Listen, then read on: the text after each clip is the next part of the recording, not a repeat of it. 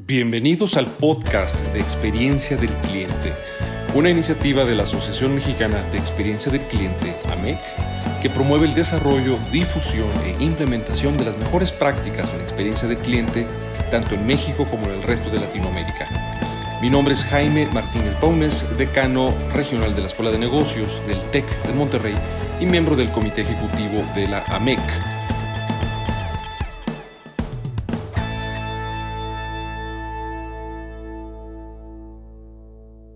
Un saludo para todos. Mi nombre es Marta Santiago Ayala. Soy la directora general de la AMEC, Asociación Mexicana de Experiencia de Cliente. En el episodio del día de hoy escucharemos a Alejandro Cruz. Alejandro es egresado como ingeniero en comunicaciones y electrónica del Instituto Politécnico Nacional. Alejandro eh, cuenta con más de 15 años de recorrido en la industria de experiencia al cliente habiendo colaborado con centros de contacto BPO y sector telecom, actualmente desempeñándose como especialista y consultor de tecnologías de Customer Experience en Avaya, México. Alejandro nos compartirá sus conocimientos en el ámbito de lo que se denomina la experiencia total y de cómo se construye esta experiencia total en las empresas. Muchísimas gracias Alejandro por acompañarnos en este nuevo episodio de, la AMEC, de la Asociación Mexicana de Experiencia de Cliente. Bienvenido. Muy buenas tardes, Alejandro Cruz. Bienvenido, bienvenido a la Asociación Mexicana de Experiencia de Cliente para hablar sobre la experiencia total, de cómo se construye esta experiencia total y la relación con la experiencia de cliente. Alejandro. Hola Marta, sí, muchas gracias por la invitación. Eh, estamos muy contentos de estar nuevamente aquí en este espacio con ustedes. Y bueno, platiquemos de todos estos temas tan interesantes y creo que tan importantes hoy en día en la industria, en cualquier industria. De hecho, las experiencias son creo que lo más importante que debemos de tomar en cuenta hoy, ¿no? Correcto, efectivamente es eh, de una relevancia y una importancia total también. ¿Cuáles son los primeros pasos a seguir en la implementación de estrategias en las compañías que incursionan en experiencia de cliente, Alejandro? Mira, yo creo que los primeros pasos para generar experiencias, Marta, una es cambiar la organización por completo. Debemos de generar áreas específicas en donde haya expertos dedicados exclusivamente a la generación y construcción y diseño de experiencias. Y estas áreas, por supuesto, deben de tener interacciones con todas las áreas de la organización. Toda la organización debe estar involucrada desde el diseño de estas experiencias. ¿Por qué? Ya lo decía por ahí Garner hace un par de años, la experiencia total o el total experience.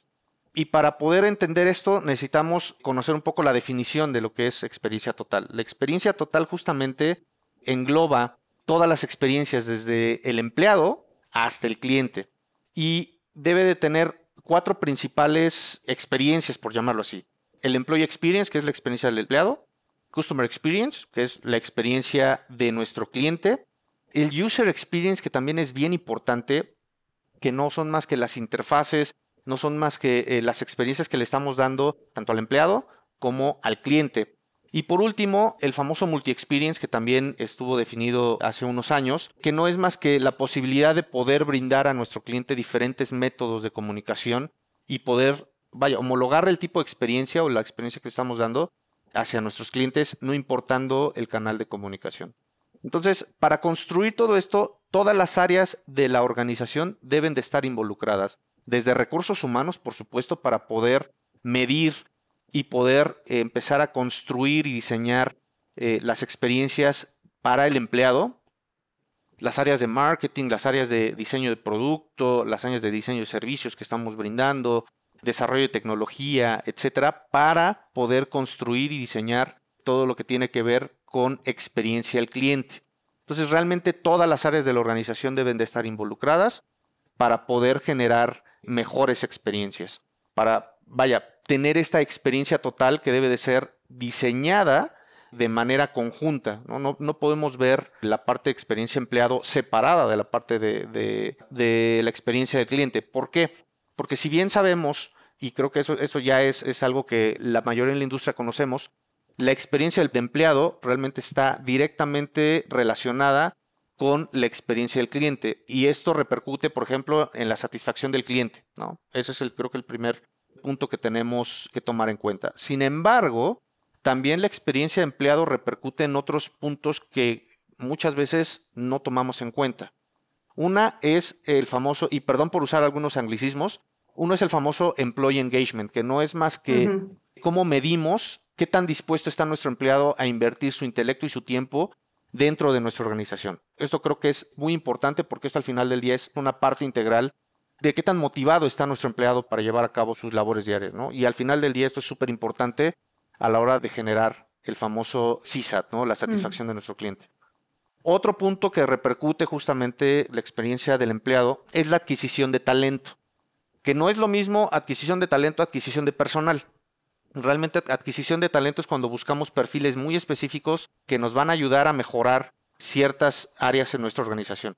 ¿Por qué se vuelve compleja la adquisición de talento? Porque una mala experiencia en nuestros empleados puede repercutir directamente en malos comentarios. Recordemos que hoy existen múltiples redes sociales también, como LinkedIn, como Glassdoor, como otras páginas web, donde los empleados también pueden dejar reseñas de qué tan bien les fue trabajando con nosotros, ¿no?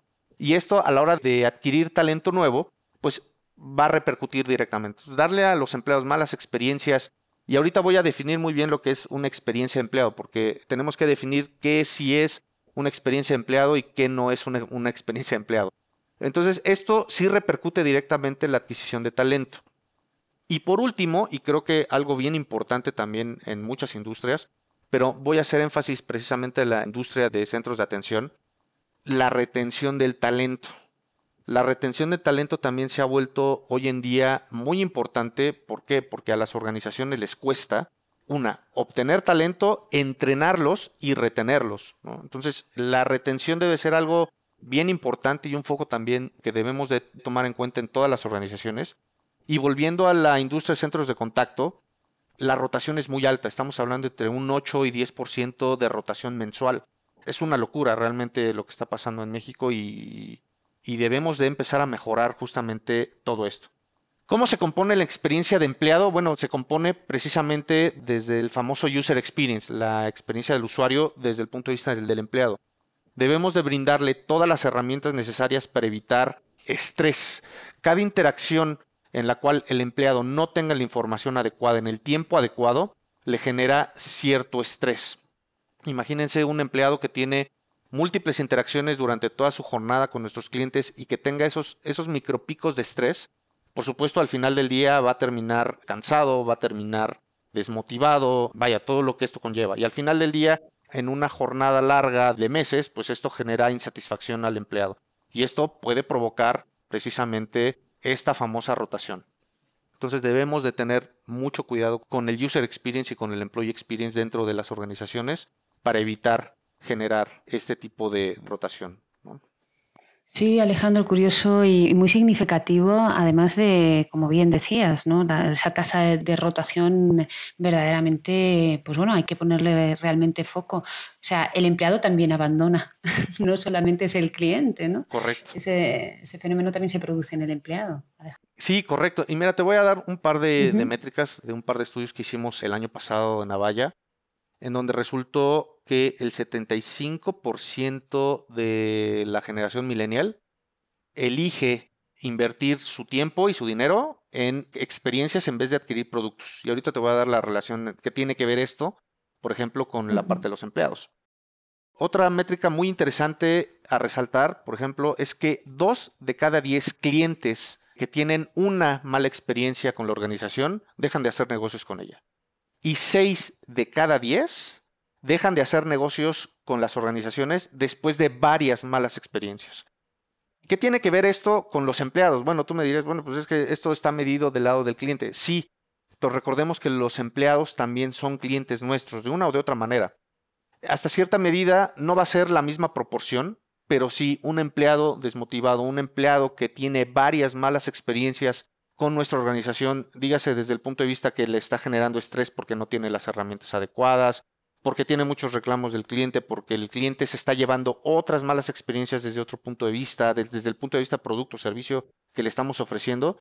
Al final del día, el empleado también eh, termina siendo un cliente nuestro y después de varias malas experiencias que pueda tener con la organización, por supuesto también va a ser propenso a dejarla, ¿no?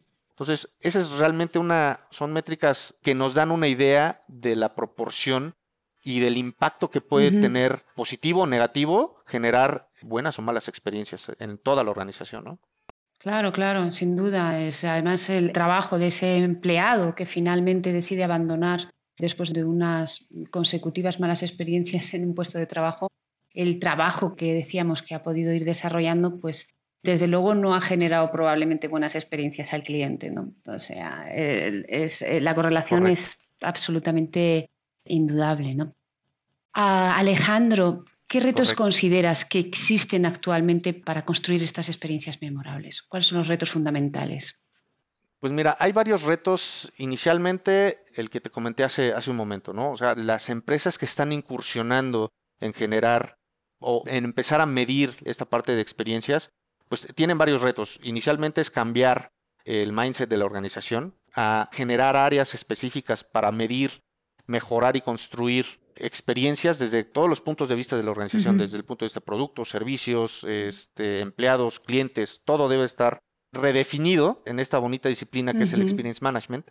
Debe estar redefinido completamente. Uno de los principales retos es, una, poder medir la fotografía actual de cómo está el negocio. Si es que no tenemos aún estas áreas específicas y apenas estamos incursionando en, en esto, lo principal es tomar la fotografía de cómo está el negocio, ¿no?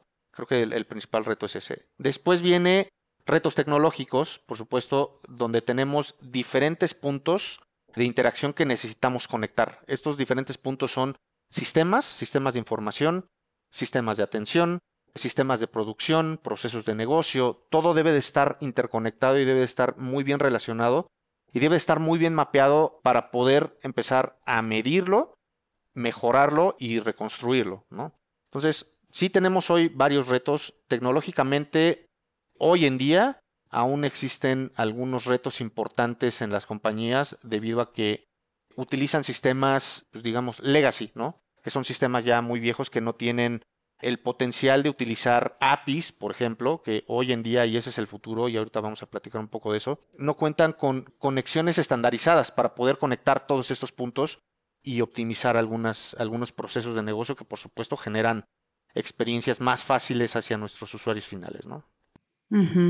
Y mm, te quería preguntar, Alejandro, ¿cómo ven en Avaya, cómo ven ustedes el futuro de la experiencia del cliente? Pues mira, el futuro de la experiencia del cliente se ha vuelto cada vez más complejo, no complicado, se ha vuelto más complejo. Sin embargo, yo creo que el futuro también está en apoyarnos de estos famosos catalizadores, que uno es la innovación y otro es la tecnología per se.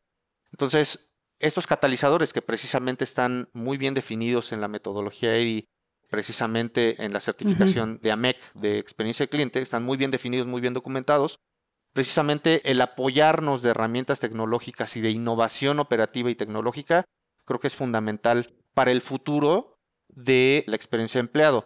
¿Y a qué me refiero con innovación y, tecnología? Una es apoyarnos de tecnología y creo que el futuro va para allá en estandarizar experiencias y automatizar experiencias. Por ejemplo, utilizar inteligencia artificial precisamente para, una, analizar todos estos puntos de interacción, meterlos a este famoso Big Data y poder analizar toda esta información con herramientas de inteligencia artificial que nos muestren precisamente cuáles son las tendencias, cuáles son las áreas de mejora, etcétera. Pero también desde el punto de vista de homologar interacciones utilizando estas plataformas, pues vaya, innovadoras hoy en día. Por ejemplo, inteligencia artificial nos puede ayudar a homologar la atención hacia nuestros clientes desde cualquier medio de comunicación. Es decir, cuando tú hables por teléfono, te va a contestar un bot, un bot de voz, el cual ya viene humanizado, que eso es algo bien importante, la humanización de los bots, que es una, la humanización de la voz, es decir, que se sienta natural la interacción,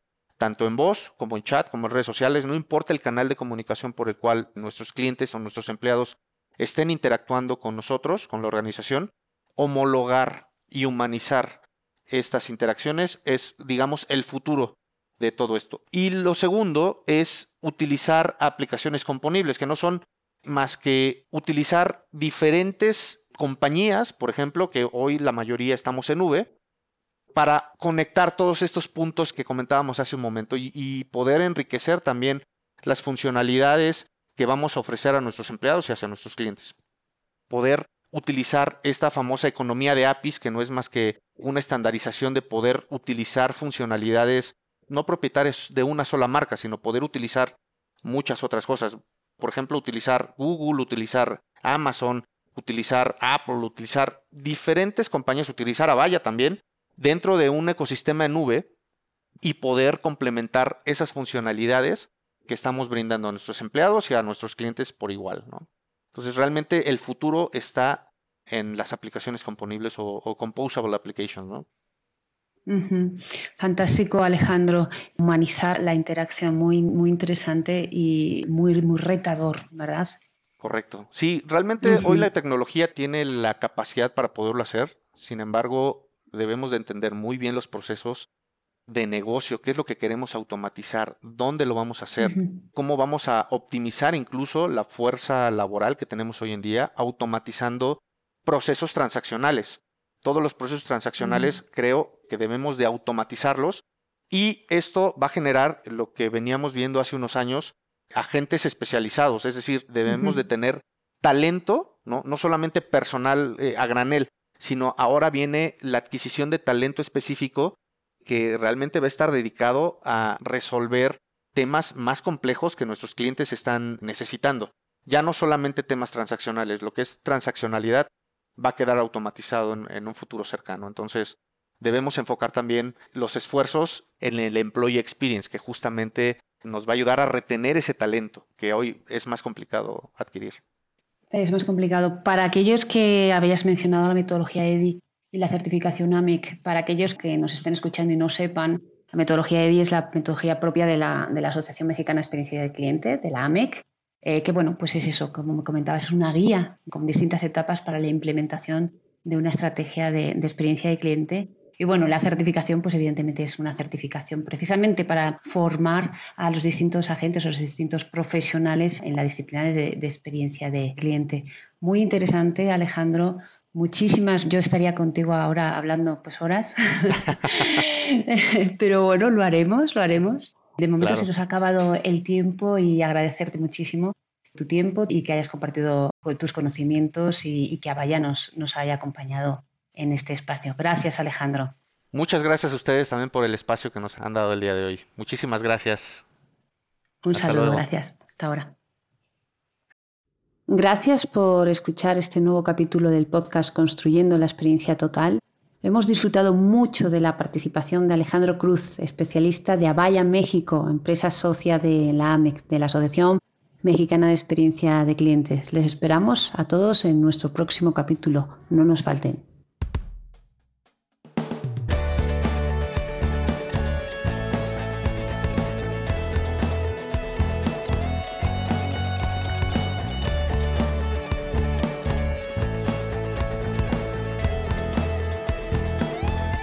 Gracias por escuchar este capítulo de el podcast de experiencia del cliente. Pueden encontrarnos en redes sociales como Asociación Mexicana de Experiencia del Cliente, AMEC.